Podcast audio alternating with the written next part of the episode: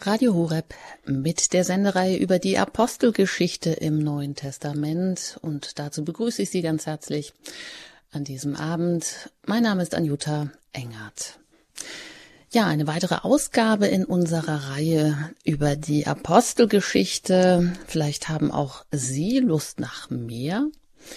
Die Leute jedenfalls, die in der Synagoge die Missionsapostel Paulus und Barnabas erlebt hatten, die wollten am darauf folgenden Sabbat mehr davon hören. Das Wort Gottes macht also Lust nach mehr. Wo gehen denn heute Menschen am Sonntag aus der Kirche und freuen sich schon auf den nächsten Gottesdienst? Aber ist nicht genau diese Sehnsucht nach mehr Leben in jedem Menschen angelegt, manchmal eben auch verborgen? Und ist nicht genau dieses lebensspendende Wort Gottes an die Menschen ergangen, um diesen Appetit zu wecken und zu stillen? Aber wie oft wird der tiefe Hunger nach wirklichem Leben enttäuscht und greift in einem unstillbaren Erlebnishunger um sich. Aber Paulus und Barnabas ernten nicht nur Lob ihrer Zuhörer, sie fordern auch zu Widerspruch, Streit und Ärger heraus. Und braucht es nicht auch diese Anstöße, die das gewohnheitsmäßige Hören durchbrechen? Ja, das Wort Gottes bricht das unsere eigenen Grenzen im Denken auf und kann es sie überschreiten? Kann es eben auch so seine verändernde Kraft entfalten und unser altes Leben erneuern? Ja, auch das wollen wir im Blick behalten, wenn wir uns auch heute wieder über die Apostelgeschichte im Neuen Testament unterhalten und dabei auch immer fragen, was sie uns heute mit auf den Weg geben kann. Und mit dabei ist wie immer an dieser Stelle Pfarrer Ulrich Filler aus Köln. Ich freue mich, dass Sie hier wieder zu Gast sind. Hallo, guten Abend. Ja, und Sie sind ja auch ein immer wieder gern gehörter Gast bei Radio Horeb und Sie schreiben auch gerne Bücher, wenn es Ihre Freizeit zulässt, neben Ihrem Amt als Pfarrer in einer Pfarrei in Köln. Und da haben Sie sich ja auch schon von einigen Buchtiteln gehört, die wir dann auch hier vorgestellt haben, warum wir Superhelden sind oder auch über die Kirche, die Situation der Kirche, die Perspektiven, eben auch eine Revolution ähm, oder auch auf der Suche nach dem Secret Service des lieben Gottes, nach den heiligen Engeln. All das spielt ja auch immer hier mit eine Rolle, wenn es darum geht, wie können wir den Glauben vertiefen, wie können wir ähm, das Wort Gottes auch heute wieder ganz neu lesen und ähm, verstehen. Ja, wie äh, geht es Ihnen denn, Herr Pfarrer Filler? Haben Sie auch so Erlebnisse, wo Menschen aus dem Gottesdienst gehen und unbedingt mehr davon hören wollen? Manchmal tatsächlich habe ich solche Erlebnisse. Das ist ja sehr unterschiedlich. Also es gibt äh, ab und an ein Feedback. Das ist ja auch nicht selbstverständlich für die Predigt. Und manche sagen dann, dass es ihnen gut gefallen hat, dass, dass es sie berührt hat, dass es sie ähm, bewegt hat. Und das ist ja immer ein, ein, ein schön zu hören, dass das Ziel erreicht worden ist. Ich kann nur sagen, das ist ja wirklich so unterschiedlich wahrscheinlich wie die Menschen auch sind, die im Gottesdienst sitzen und der Predigt zuhören müssen. Sie haben ja keine andere Chance. Ich weiß noch selbst als Kind, als äh, ich mit der Familie in die Messe gegangen bin und später auch als Messdiener, fand ich die Predigt immer sehr langweilig. Also ich bin auch selbst eigentlich kein guter Zuhörer und ähm, das fällt mir ganz schwer, da gerade wenn es länger dauert, dann konzentriert äh, zu bleiben. Ich bin also ein schlechter Predigtzuhörer selber eigentlich und äh, versuche deshalb einfach immer auch interessant und ein bisschen spannend und anschaulich und möglichst kurz die Predigt zu halten. Das gelingt auch nicht immer.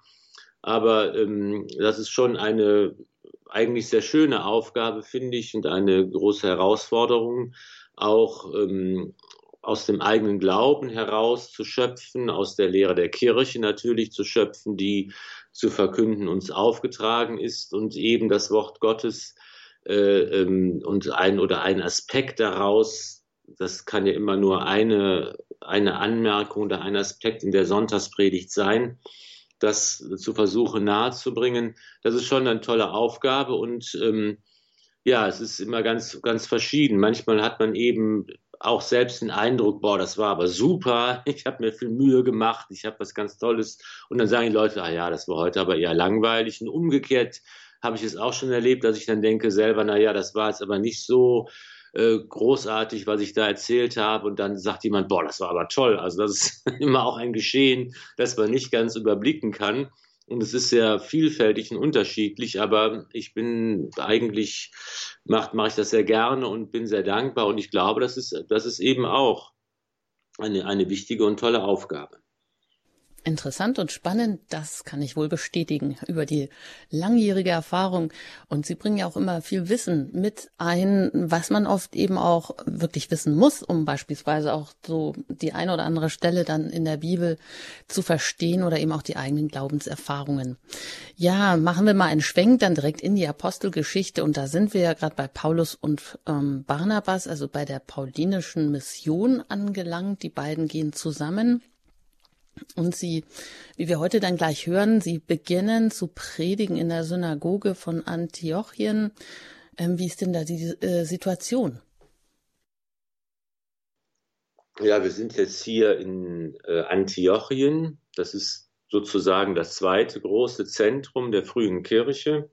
Wenn man so will, Jerusalem natürlich als Mittelpunkt, als Ort, an dem Jesus ge ge gelebt hat und gewirkt hat und gestorben und auferstanden ist und als Zentrum der Kirche natürlich auch und aber daneben bildet sich ja schon ganz früh äh, in Antiochien eine Christengemeinde. Dort ist es ja auch so, dass die Christen zum ersten Mal so genannt werden, Christen. Und ähm, das ist ja das Besondere, dass eben Paulus und Barnabas sich sehr um diese erste große äh, und bedeutende Gemeinde kümmern und was eben hier ähm, wir auch sehen, was auch ein Muster ist, was bei vielen, eigentlich bei allen ähm, Gemeinden, die entstehen, äh, der Fall ist, dass man, dass man eben hier die Verkündigung beginnt bei den Juden, dass also hier in der Synagoge die Predigt gehalten wird und dass man eigentlich auf, dass die Apostel aufzeigen, was das Gott handelt in der Geschichte, dass Gott handelt im Alten Bund und was dass das, was in Jesus Christus Neues gekommen ist, dass sich das eigentlich nahtlos anschließt an die Heilsgeschichte, ähm, die bis dahin erinnert und gefeiert wird. Und ähm, in Antiochien ist aber eben auch so, dass das die Gemeinde ist, wo ganz viele äh, Christen zur Gemeinde dazustoßen, die noch keine Juden waren vorher. Und dass eben ganz viele Griechen und die vorher andere Religionen, äh, zu anderen Religionen gehörten, dass die eben auch, die sogenannten Heidenchristen, dann den großen Teil der Gemeinde bilden. Und daraus entsteht ja eben auch diese ähm, Situation, dass man sich eben überlegen muss, was die Kirche entscheiden muss. Die frühe Kirche müssen eigentlich alle, die Christen werden vorher auch Juden werden, müssen eigentlich alle, wie es Jesus und die Apostel ja auch getan haben, müssen sie die jüdischen Gesetze befolgen, müssen sie beschnitten werden?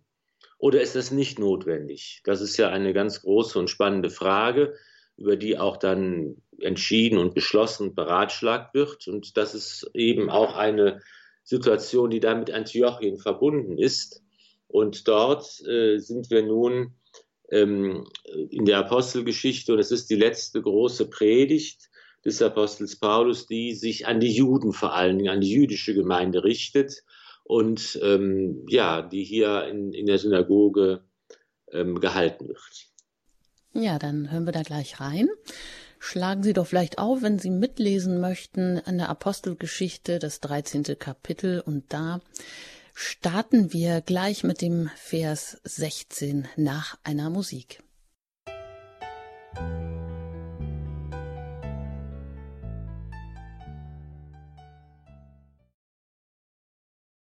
Radio Horeb, Ihre christliche Stimme.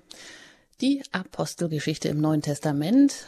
Eine weitere Folge in dieser Reihe hören Sie heute hier mit Pfarrer Ulrich Filler. Ich bin Anjuta Engert und ich beginne jetzt und lese die erste Stelle, mit der wir uns heute auseinandersetzen. Das ist in der Apostelgeschichte im 13. Kapitel, Vers 16 bis 41. Und da geht es darum, dass Paulus in der Synagoge von Antiochien predigt. Also wie Pfarrer Filler gerade gesagt hat, die Missionsapostel, sie beginnen bei den Juden.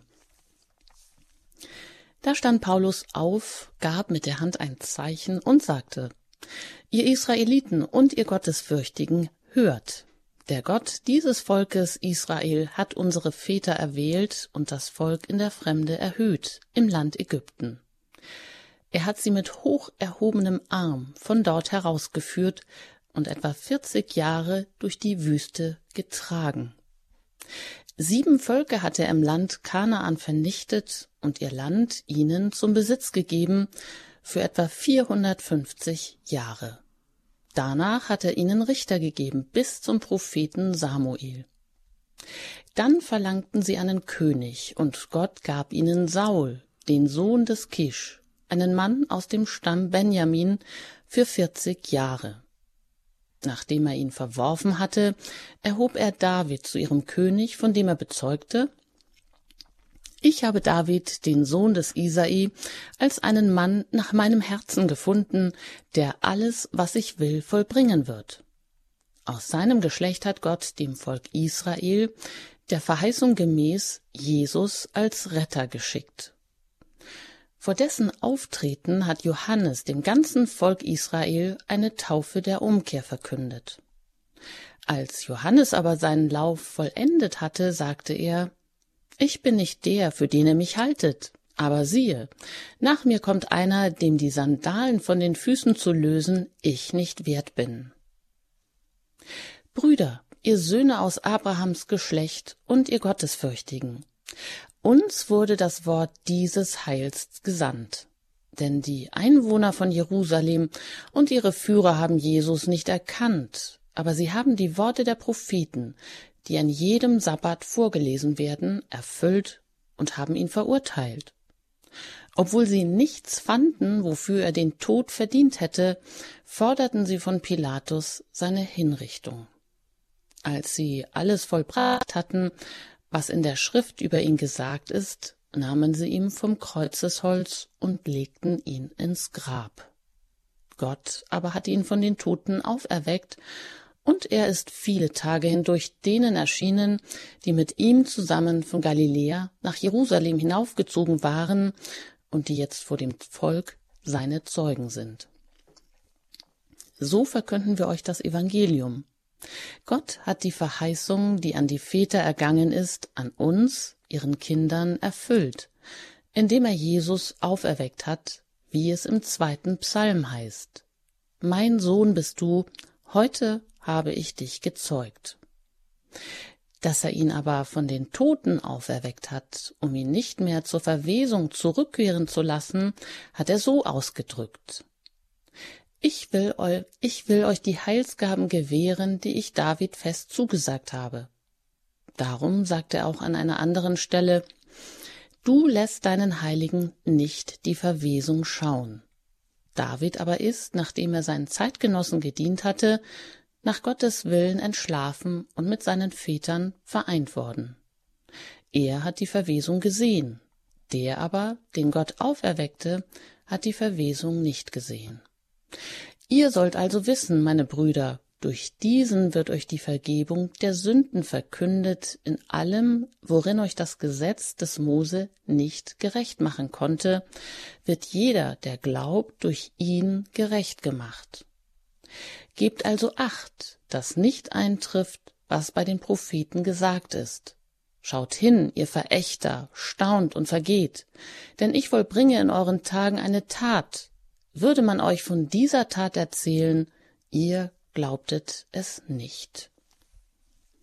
Soweit hier aus dieser Rede des Paulus, der in der Synagoge von Antiochien predigt, hier aus der Apostelgeschichte, dem 13. Kapitel, Vers 16 bis 41. Also wie ist das, Herr Pfarrer Filler? Erstmal wird ja nochmal so die ganze Geschichte äh, äh, Revue kapituliert oder Revue passiert, wie Gott sein Volk Israel durch die Propheten an die Hand genommen hat, wie er sie in Ägypten stark gemacht hat, dass so, sogar das Wort davon, dass er sein Volk durch die Wüste getragen hat, dass er Wunder gewirkt hat, ja, dass er ihnen auch Land gegeben hat und wie alles dann durch die Propheten auch erfüllt wurde. Also das kann man wahrscheinlich nicht oft genug wiederholen. Oder? Oder musste ja, ja. Ein, ein großes Panorama der Heilsgeschichte, das hier in, äh, zusammenfassend ähm, vor unseren Augen entsteht. Ähm, das, hatten, das haben wir schon mal gehört in der Apostelgeschichte, nämlich bei der Predigt des Stephanus. Der hat ja also auch schon mal im siebten Kapitel der Apostelgeschichte über die Heilsgeschichte gesprochen und man kann hier merken, dass Lukas, der Autor der Apostelgeschichte, diese beiden Reden eigentlich gut nebeneinander stellt, sodass nicht viele Verdoppelungen äh, auftauchen, sondern dass eben zunächst in der Rede Stephanus, da geht es auch um die Heilsgeschichte, liegt der Fokus darauf, dass Gott die Erzväter erwählt hat, dass Gott Mose erwählt hat, dass, äh, dass hier die Geschichte Israels ähm, in, in, Abraham, Isaac und Jakob und zwölf Söhnen Jakobs dann seinen Anfang gefunden hat. Das ist der eine Teil. Und jetzt in dieser Predigt des Paulus wird der zweite Teil ähm, äh, als Fortsetzung sozusagen konzipiert. Und da bekommen also die Hörer nochmal eine Zusammenfassung geliefert, all die wichtigsten Ereignisse des Alten Testaments äh, werden hier nochmal angesprochen und werden erinnert. Das ist ja etwas, in dem man ja auch gelebt hat, dass man im Gottesdienst immer wieder gehört hat und dass man, äh, dass man dann, an das man erinnert wird. Und Paulus verbindet diese, dieses Panorama der Heilsgeschichte nun mit einem ganz konkreten Ziel seiner Predigt, dass er nämlich sagt, Jesus ist von den Toten auferstanden. Das ist das, was neu ist. Das ist das, was die wichtige Botschaft ist. Jesus ist von den Toten auferstanden. Und Paulus macht deutlich, das hat dann die Konsequenz für uns, dass wir durch Jesus von unseren Sünden befreit werden dass Jesus der Mittler ist, der bei Gott, dem Vater, für uns eintritt, damit wir erlöst werden, von den Sünden befreit werden. Bislang war das in der Ordnung, die auf Mose und Abraham zurückgeht, in der Ordnung des Alten Bundes nur unvollständig möglich. Das wird jetzt erst vollständig möglich. Die Befreiung von der Schuld komplett gibt es nur durch Jesus.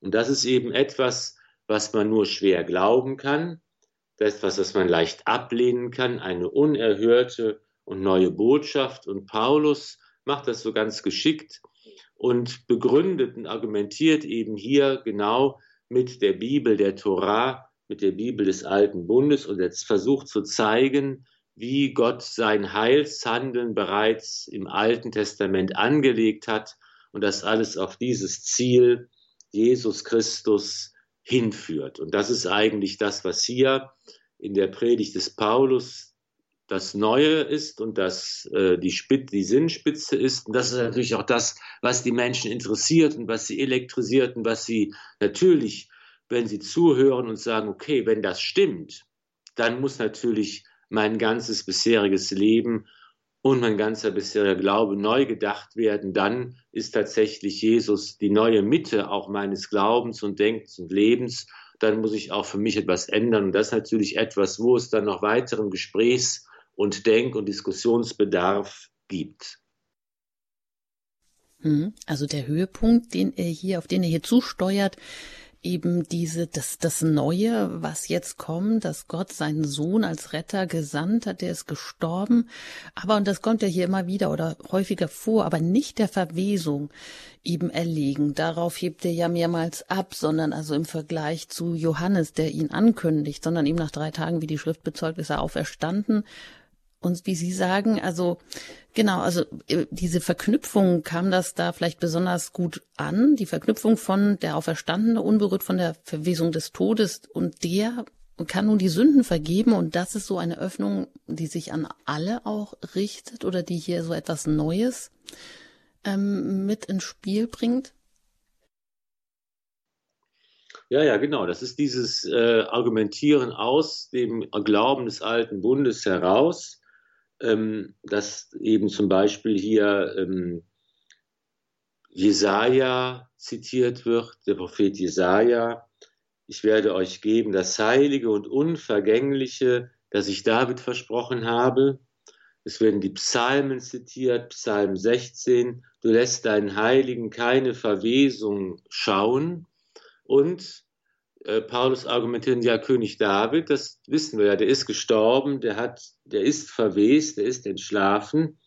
Und dann wird eben gezeigt, was Gott hier neu macht und was Gott hier anders macht, indem diese Verheißung des alten Bundes sich in Jesus von erfüllt, der davor bewahrt, bleibt, diesen üblichen Gang zu gehen, der allen irdischen beschieden ist. Wir müssen sterben, wir werden begraben, wir zerfallen zu Staub. Das ist bei Jesus nicht so. Das heißt aber, er ist auferstanden von den Toten. Und das heißt eben auch, die, die Auferstehung des Fleisches wird hier bekannt. Es geht eben darum, dass nicht nur irgendwie in geistiger Weise wir weiterleben, dass unsere Seele bei Gott ist, sondern dass eben auch das Heil für die ganze Schöpfung da ist, dass auch unser Leib zur Auferstehung bestimmt ist, dass das, was bei Jesus geschehen ist, nämlich der Mensch, der ans Kreuz geschlagen wurde, den man begraben hat, der wird auferweckt von den Toten.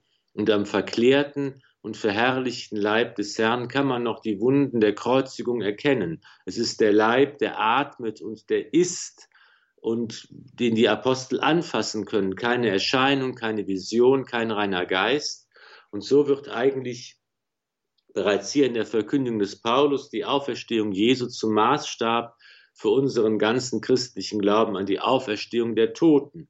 Es ist ja auch etwas, was wir sonntags im Glaubensbekenntnis ähm, immer wieder sprechen, diese Worte. Ich glaube an die Auferstehung der Toten. Eigentlich, korrekterweise müsste man sagen, ich glaube an die Auferstehung des Fleisches. Das ist eben auch eine von diesen Glaubenswahrheiten, die so schwer vorstellbar sind, wo so viele Fragen natürlich äh, auftreten, dass eine so große Herausforderung ist, dass manchmal heute auch in den Hintergrund gedrängt ist etwas, aber da ist eben, da gilt eben auch, ähm, dass, dass die Auferstehung Jesu auch zum Maßstab für unser eigenes Geschick sein wird am Ende der Zeit, wenn der Tag der Auferstehung kommt. Hm. Und dann vielleicht noch mal kurz Genau, Sie haben ja gesagt, also Paulus, der spricht hier, ähm, das, er spricht Juden an. Natürlich kommen dann auch mal mehr Gläubige, Andersgläubige, Heiden und so weiter dazu. Aber es geht ja hier auch nochmal durch darum, dass sie eben durch das Gesetz des Mose konnte das alles noch nicht passieren, konnten sie nicht gerechtfertigt werden, sondern ja, durch den Glauben an Jesus. Also das heißt, ist hier Sündenvergebung auch gleichgesetzt mit dieser Rechtfertigung? Das bedeutet ja Rechtfertigung, dass man vor Gott gerecht ist, dass man in das im Grunde genommen eine Beziehung hergestellt wird.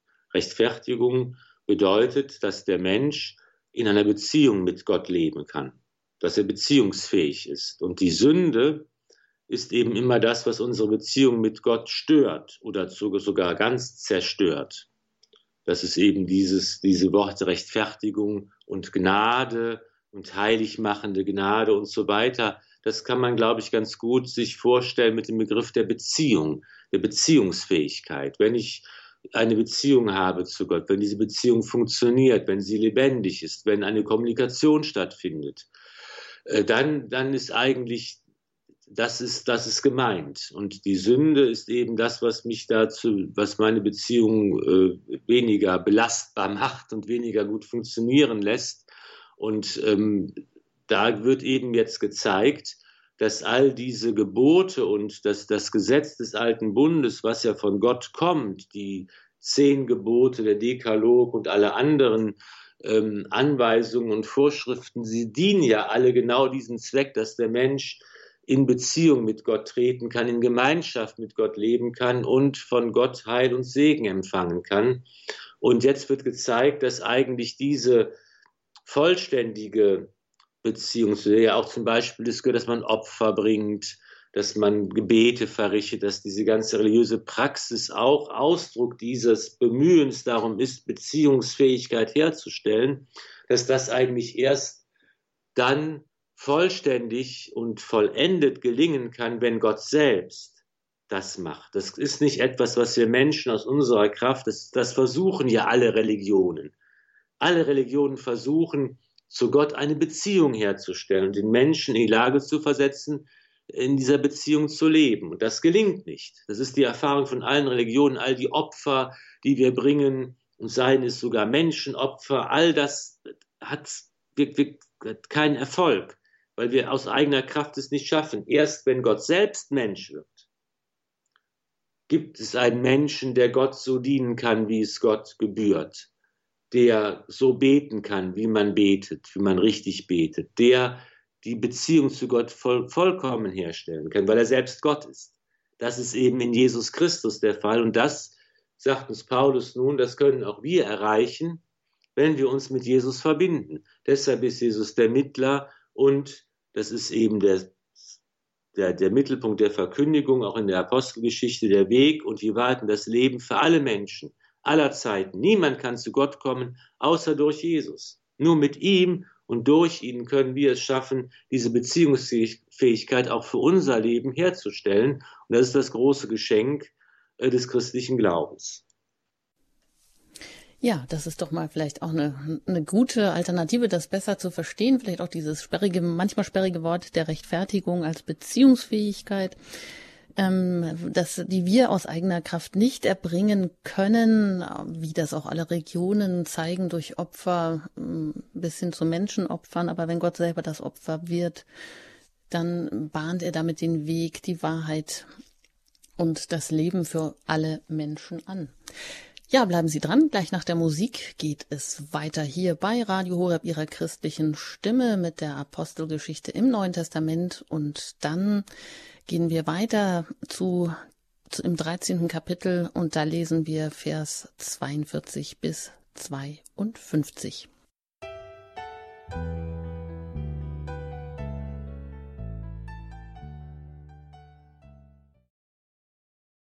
Sie haben eingeschaltet bei Radio Horeb Ihrer christlichen Stimme. Pfarrer Ulrich Filler ist zu Gast heute hier in unserer Reihe Die Apostelgeschichte im Neuen Testament und da hören wir jetzt weiter hinein. Ich lese da aus dem 13. Kapitel, Vers 42 bis 52. Das können Sie auch gerne aufschlagen und mit uns gemeinsam mitlesen. Da geht es um die Einblicke in die frühchristliche Missionspraxis und da heißt es im Vers 42. Als sie hinausgingen, bat man sie, am nächsten Sabbat über diese Worte zu ihnen zu sprechen. Und als die Versammlung sich aufgelöst hatte, schlossen sich viele Juden und fromme Proselyten Paulus und Barnabas an. Diese redeten ihnen zu und ermahnten sie, der Gnade Gottes treu zu bleiben. Am folgenden Sabbat versammelte sich fast die ganze Stadt, um das Wort des Herrn zu hören.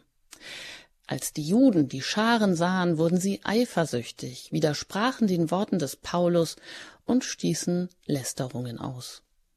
Paulus und Barnabas aber erklärten freimütig, euch musste das Wort Gottes zuerst verkündet werden. Da ihr es aber zurückstoßt und euch selbst des ewigen Lebens für unwürdig erachtet, siehe, so wenden wir uns jetzt an die Heiden, denn so hat uns der Herr aufgetragen. Ich habe dich zum Licht für die Völker gemacht, bis an das Ende der Erde sollst du das Heil sein. Als die Heiden das hörten, freuten sie sich und priesen das Wort des Herrn. Und alle wurden gläubig, die für das ewige Leben bestimmt waren. Das Wort des Herrn aber verbreitete sich in der ganzen Gegend. Die Juden jedoch hetzten die vornehmen gottesfürchtigen Frauen und die Ersten der Stadt auf, veranlassten eine Verfolgung gegen Paulus und Barnabas und vertrieben sie aus ihrem Gebiet. Diese aber schüttelten gegen sie den Staub von ihren Füßen und zogen nach Ikonion. Und die Jünger wurden mit Freude und Heiligem Geist erfüllt.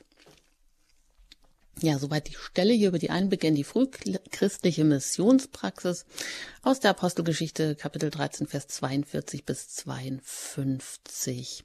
Ja, da dieser hm, springende Punkt oder was uns vielleicht ähm, äh, ja, aufhorchen lässt, ist, als Paulus und Barnabas, als sie hinausgingen, da bat man sie am nächsten Sabbat wieder über diese Dinge mit ihnen, also mit den Gläubigen oder mit denen, die da zusammengekommen waren, im Gottesdienst zu sprechen.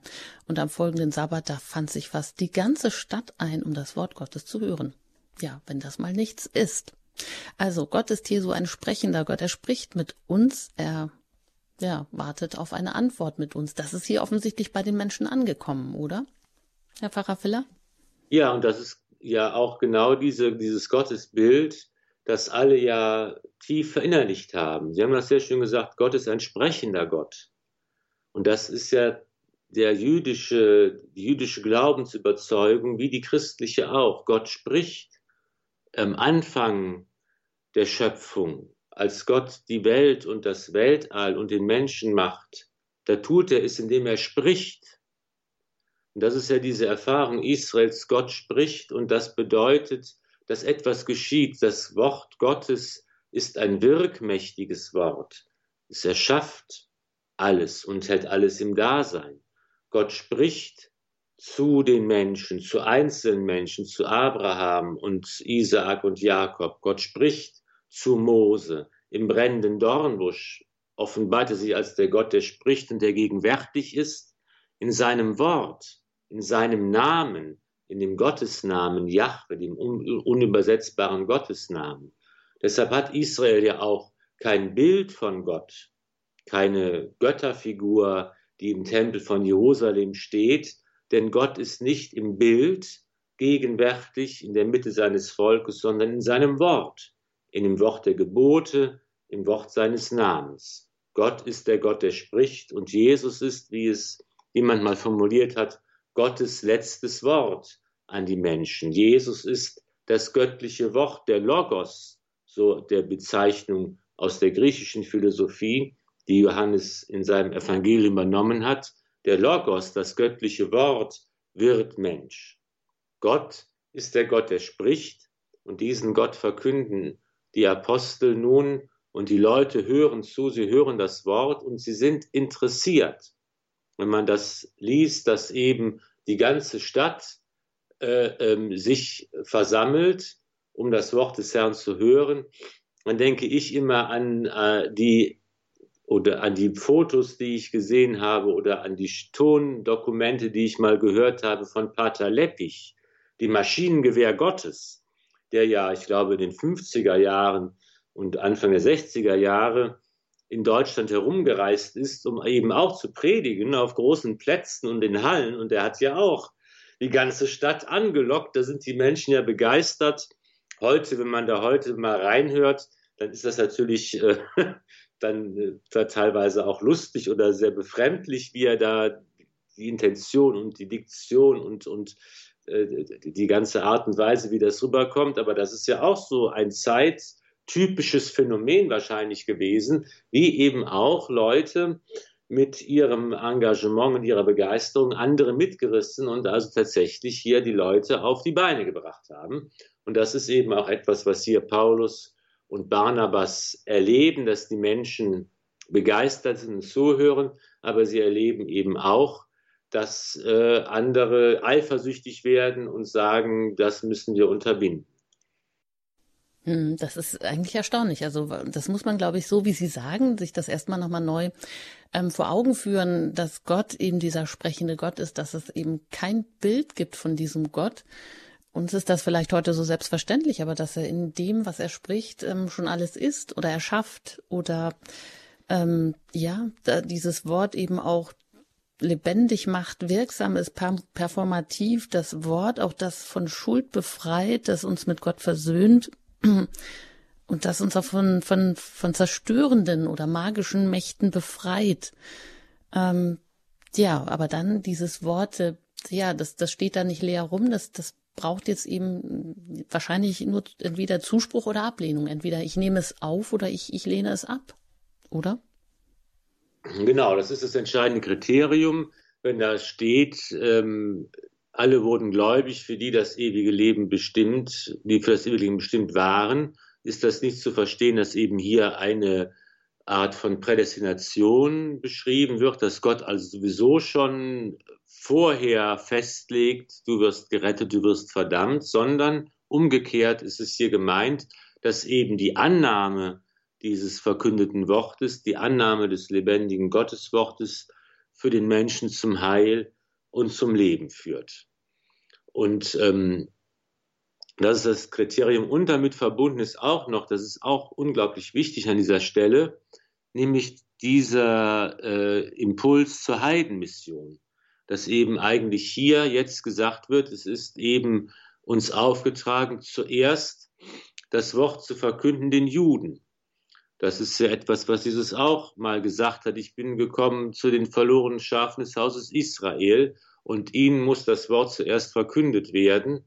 Aber wir sehen ja, dass eben hier schon in der Schar der Zuhörer ähm, Juden und fromme Proselyten sich eingefunden haben. Also Proselyten sind ja äh, Leute, die aus anderen Religionen zum Judentum übergetreten sind. Ne? Die sind also auch schon hier und jetzt wird eben gesagt, es geht also hier darum, diese Verkündigung vorzunehmen. Und hier wird, erinnern wir uns an die Darstellung des Herrn im Tempel, wo Simeon das Wort sagt, du bist das Licht zur Erleuchtung der Heiden, das im Nunc Dimittis äh, immer im Nachtgebet der Kirche gebetet wird. Jesus ist das Licht zur Erleuchtung der Heiden, das Licht für die Völker. Bis ans Ende der Erde soll es das Heil sein. Alle Menschen, alle Völker sind äh, Adressaten des neuen Bundes und der Verkündigung der Kirche. Und das ist eben etwas, äh, ein wichtiger äh, Aspekt, der hier äh, aufscheint, dass eben nun auch die Mission zu den Heidenvölkern beginnt, dass eben nun die Predigt auch für die Heiden anfängt. Und ähm, ja, das, das, das äh, wird hier ja auch gut aufgenommen. Sie freuen sich, sie preisen das Wort des Herrn. Das ist eben eine gute Nachricht für alle, die dazuhören und äh, eine schlechte Nachricht für die etablierten jüdischen Gemeinde, die, ähm, äh, äh, die, die obere Gesellschaft, die hier aufgehetzt wird, sodass Paulus und Barnabas ähm, äh, auch die äh, Antiochien verlassen müssen. Hm, und auch hier dieses Bild wieder, also sie, sie klopfen sich den Staub von den Schuhen, sie schütteln den Staub ab und ja, äh, kehren äh, den Rücken zu, dann ge gehen weg. Das kommt ja auch öfters vor, dieses äh, Bild, ähm, diesen, ja, sich den Staub von den Schuhen abklopfen und Genau, das, das sind die hm. ähm, äh, entsprechende Übertragung in unseren Alltagssprache wäre vielleicht das Wort, macht doch euren Dreck alleine. Das ist also ein Zeichen der Verfluchung im Grunde genommen. Ja, das bedeutet, dass die Lebensgemeinschaft aufgekündigt wird, dass eben ähm, der Staub, das ist immer besonders unrein, der wird von den Füßen geschüttelt und das ist, macht doch eure Sachen jetzt alleine, macht euren Dreck alleine und ich äh, mache was anderes. Ähm, ein Zeichen, dass was Neues auch beginnt, eine Erneuerung auch stattfindet, dass eben auch hier ähm, für Paulus und Barnabas, äh, von Paulus und Barnabas erzählt wird. Ja, dann hören wir mal, wie es weitergeht mit dieser ersten Missionsreise in Ikonien und Lystra. Und das folgt dann in Kapitel 14 die Apostelgeschichte, gleich hier nach einer Musik. Vielleicht mögen Sie, sind Sie neu dazugekommen, mögen das auch aufschlagen und mit uns gleich gemeinsam weiterlesen.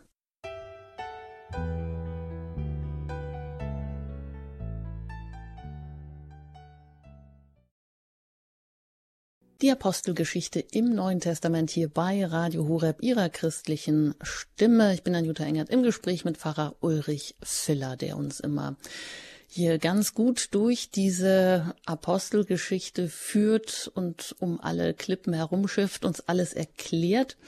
Und wir lesen jetzt weiter in der, im Kapitel 14 und da kommen wir jetzt ähm, auf den ja, ersten Vers zu sprechen. Da geht es um Paulus und Barnabas in Ikonien, Lystra und Derbe. Wie geht es da weiter?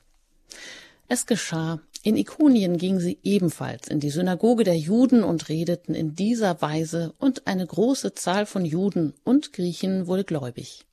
Die Juden aber, die sich widersetzten, erregten und erbitterten die Gemüter der Heiden gegen die Brüder.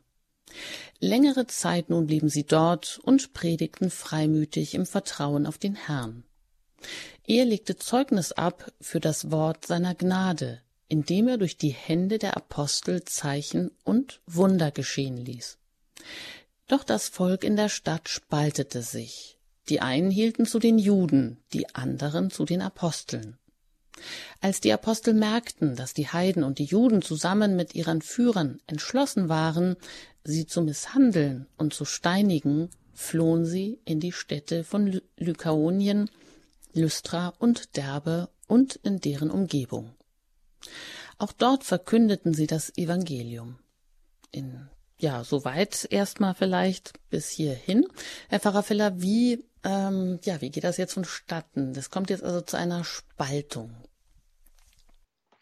Ja, die beiden Apostel Paulus und Barnabas ziehen von Antiochien aus weiter am Mittelmeer entlang Richtung Norden in die, in die Türkei. Das ist Ikonion liegt in der Türkei und nicht direkt am Meer, sondern ein bisschen weiter landeinwärts. Und da wird eben nach demselben Muster wieder ausgehend von der Synagoge die Verkündigung vorgenommen, es wird gepredigt und die Menschen werden angesprochen und kommen auch zum Glauben. Aber es gibt eben auch viele, die sich widersetzen, die eben nicht mitgehen können, die eben sagen, ich kann in Jesus eben nicht den Sohn Gottes entdecken, den Messias, den Gott gesandt hat. Ich kann nicht an die Auferstehung glauben und äh, kann diesen Schritt vom alten zum neuen Bund nicht mitmachen. Und das ist eben, das führt zu einer Spaltung. Auf der einen Seite sind diejenigen, die zu den Aposteln zu Paulus und Barnabas. An dieser Stelle übrigens nur werden hier beide, Paulus und Barnabas, als Apostel bezeichnet. Wahrscheinlich deshalb, weil sie von Antiochien aus als Apostel gesandt worden sind. Barnabas ist ja sonst keiner von den, äh, von den zwölf Aposteln. Und ähm, ja, die sind aber jeden, eben hier gemeinsam da unterwegs und dann gibt es eben da die, äh, die, die Spaltung und sie merken eben, das wird jetzt auch hier gefährlich. dass äh, es geht darum, dass man eben da auch misshandelt wird, gesteinigt wird. Äh, und dann äh, ziehen die beiden weiter, um in anderen Städten auch das Evangelium zu verkünden. Hm, ganz interessant, dass es hier auch heißt, also er, der Herr, er legte Zeugnis ab für das Wort seiner Gnade, indem er durch die Hände der Apostel Zeichen und Wunder geschehen ließ. Weiter wird jetzt darauf nicht eingegangen, also was, also gut, es wurde natürlich an anderer Stelle schon etliche Wunder und Zeichen auch genannt, aber immer wieder auch, also Jesus selber ist es, der hier wirkt, also beziehungsweise, ja, Jesus selber wirkt und das sind, gleich kommt da in Lystra die Stelle, wo der, wo der Gelähmte auch geheilt wird. Es sind oft eben Heilungswunder. Das ist ja auch schon bei, ähm, in, bei Petrus und Johannes, die zum Tempel gehen, wird auch diese, der, der, der Gelähmte geheilt. Jesus handelt in seiner Kirche und hier sehen wir auch nochmal in die Situation der frühen Kirche, die ja noch ganz anders als heute von Charismen gelebt hat, die uns heute so fremd vorkommen, wie die Zungenrede beispielsweise, wie diese Gabe der Krankenheilung.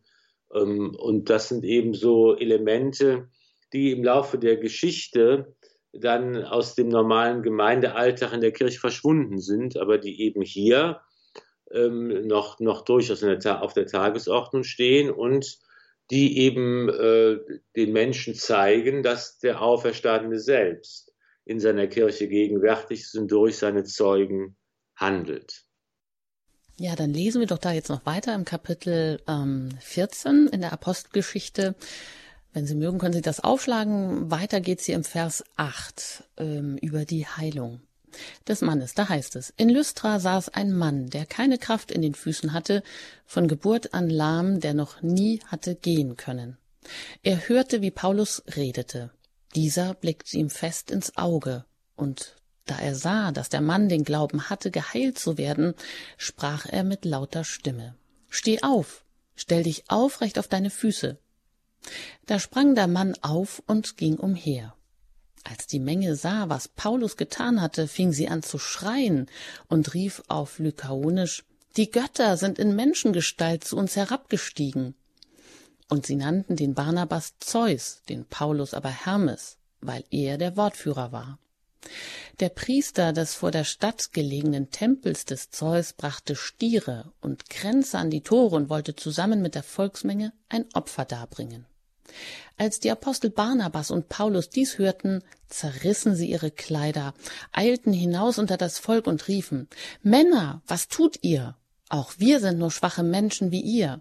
Wir bringen euch das Evangelium, damit ihr euch von diesen Nichtsen zu dem lebendigen Gott bekehrt, der den Himmel, die Erde und das Meer geschaffen hat und alles, was dazugehört. Er ließ in den vergangenen Zeiten allen Heidenvölkern ihre Wege gehen, und doch hat er sich nicht unbezeugt gelassen. Er tat Gutes, gab euch vom Himmel her Regen und fruchtbare Zeiten. Mit Nahrung und mit Freude erfüllte er euer Herz. Mit diesen Worten konnten sie die Volksmenge mit Mühe davon abbringen, ihnen zu opfern. Von Antiochia und Ikonien aber kamen Juden und überredeten die Volksmenge, und sie steinigten den Paulus und schleiften ihn zur Stadt hinaus in der Meinung, er sei tot. Soweit hier diese Heilungsgeschichte des Lahmen, die ja hier wirklich Unglaubliches auslöst, Herr Pfarrer Filler. Ja, und hier ist es auch ganz spannend, das im Detail zu betrachten. Eine Heilungs-, ein Heilungswunder, wie es der Leser der Apostelgeschichte nun schon häufiger erlebt hat, was aber die Menschen in Lystra unglaublich fasziniert und ähm, sie zur Überzeugung bringt, diese beiden Männer, Paulus und Barnabas, das sind Götter, die in Menschengestalt jetzt unter uns sind, das haben Sie ja nun gerade gezeigt und Sie nennen die beiden Zeus und Hermes. Das ist eine sehr äh, spannende ähm, Sache, denn was die Leute ja richtig kapiert haben, ist, dass diese beiden Männer etwas mit Gott zu tun haben. Das ist also, dass, dass die wirken hier nicht äh, äh, aus sich heraus, sondern das sind Leute, die eben aus in denen Gottes Kraft nun sichtbar wird und sie vermischen jetzt die äh, heidnischen Vorstellungen mit den Götternamen Zeus und Hermes mit den jüdischen Vorstellungen. Denn das ist ja auch etwas, was wir im Alten Testament kennen aus der Geschichte des Mose und des Aaron. Da wird das nämlich auch so dargestellt, dass Gott sagt, zu Mose, du vertrittst mich und Aaron ist dein Prophet. Du äh, stehst an meiner Stelle vor dem Pharao und Aaron ist der Dolmetscher, der Übersetzer für das, was du sagst. Ich habe dich zum Gott für Pharao bestellt, dein Bruder Aaron soll dein Prophet sein. Im Buch Exodus, im siebten Kapitel steht das zum Beispiel. Also hier hat man auch diese Konstellation. Gott handelt durch die Menschen, durch Mose und Aaron und genau so stellen sich jetzt die Menschen in Lystra vor, ist eben auch hier Paulus und Barnabas. Paulus ist der Zeus, der Stellvertreter, durch den Gott handelt. Der andere ist sein Dolmetscher, sein Sprachrohr sozusagen. Nur machen sie natürlich hier den Fehler und denken, dass hier die Götter Menschen geworden, dass Gott Mensch geworden ist, den Apostel, in Paulus und Barnabas, das ist natürlich nicht der Fall. Sie sind natürlich von Gott, von Gottes Geist erfüllt und inspiriert und handeln in der Kraft des Auferstandenen. Das ist das, was sie eben den Menschen erst noch mühsam dann nahebringen müssen. Und am Ende schlägt das dann um und Paulus macht eine von den zahlreichen Erfahrungen, äh, leidvollen Erfahrungen, dass er eben für das Wort des lebendigen Gottes sich nicht nur abmühen muss und viel Mühe aufwenden muss, sondern auch alle Schläge und Misshandlungen und äh, der, dergleichen mehr einstecken muss. Und das ist ja auch hier, ähm, hier der Fall. Hm. Ja, Sie haben auch gerade gesagt, diese Charismen, die hier noch so ganz lebendig sind, vielleicht auch urwüchsig und manchmal zu solchen unguten Dynamiken auch führen. Aber vielleicht, wie kann man sie auch heute neu be äh, beleben, dass wir nicht meinen, das war damals, sondern dass auch Gott genauso heute eigentlich Heilung will und dass das vielleicht ja, wir haben schon mal darüber gesprochen. Sie haben auch gesagt, das hat, es, es hat natürlich heute institutionalisierte Bahnen gefunden, aber dennoch hat ja jeder Christ auch einen Auftrag und ist äh, vielleicht auch begabt mit einem Charisma, vielleicht auch mit dem der Heilung zum Beispiel, dass wir das auch können, dass wir das auch, auch heute erwarten dürfen. Ja, und die Grundlage dafür ist natürlich immer die Offenheit für den Willen Gottes und die Bereitschaft, sich in den Dienst Gottes stellen zu lassen und die Bereitschaft, als Christ für Christus da zu sein. Paulus sagt nicht mehr, nicht mehr ich lebe, sondern Christus lebt in mir. Das ist das Gesetz für jeden von uns, für jeden Christen. Und wenn ich die nötige Offenheit habe, wenn ich die Beziehung herstelle, dann ist die Beziehungsfähigkeit wieder gefragt. Wenn ich in der Gnade Gottes bin, wenn ich gerechtfertigt bin, wenn ich mich darum bemühe, ein Mensch des göttlichen Wohlgefallens zu sein, also Ja sage zum Willen des Vaters, wenn diese Beziehung gelingt, dann kann Jesus durch mich handeln und dann kann ich dafür offen sein, in welcher Form dieses Handeln des Herrn durch mich in der Welt stattfindet. Natürlich kann ich zum Beispiel auch heil, heilen und heilsam sein für andere Menschen. Vielleicht nicht dadurch, dass ich spektakulär Leuten die Hände auflege und schwere Krankheiten zu verschwinden bringe, aber dadurch, dass ich eben Zeit aufwende, dass ich da bin, dass ich zuhöre, dass ich Hoffnung bringe, dass ich helfe, wo praktische Hilfe notwendig ist. Auch das sind Charismen und Dienste und Gaben, die heute sehr notwendig sind. Ja, und damit wir auch die und vielleicht neu uns ändern oder dahin uns wieder bewegen, unser Herz dahin öffnen, diese Offenheit haben, auch für Gottes Handeln, auch in diesen Wunsch in uns verspüren, ähm, dass dieser Glaube in uns einfach die Beziehung auch neu entfacht wird, die Beziehung zu Jesus Christus und zu diesem Wort, in dem er sich uns mitteilt, in dem er uns auch verändert, da würde ich Sie am Ende dieser Sendung noch um Ihr Gebet und um Ihren Segen bitten, Herr Pfarrer Filler. Sehr gerne.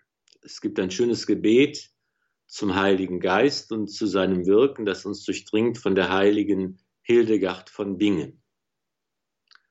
Alles durchdringst du, die Höhen, die Tiefen und jeglichen Abgrund. Du baust und bindest alles. Durch dich träufeln die Wolken, regt ihre Schwingen die Luft. Durch dich birgt Wasser das sachte Gestein. Rinnen die Bächlein und quillt aus der Erde das frische Grün. Du auch führest den Geist, der deine Lehre trinkt, ins Weite. Wehest Weisheit in ihn und mit der Weisheit die Freude. Amen. Es segne und behüte euch der allmächtige und gütige Gott, der Vater und der Sohn und der Heilige Geist. Amen.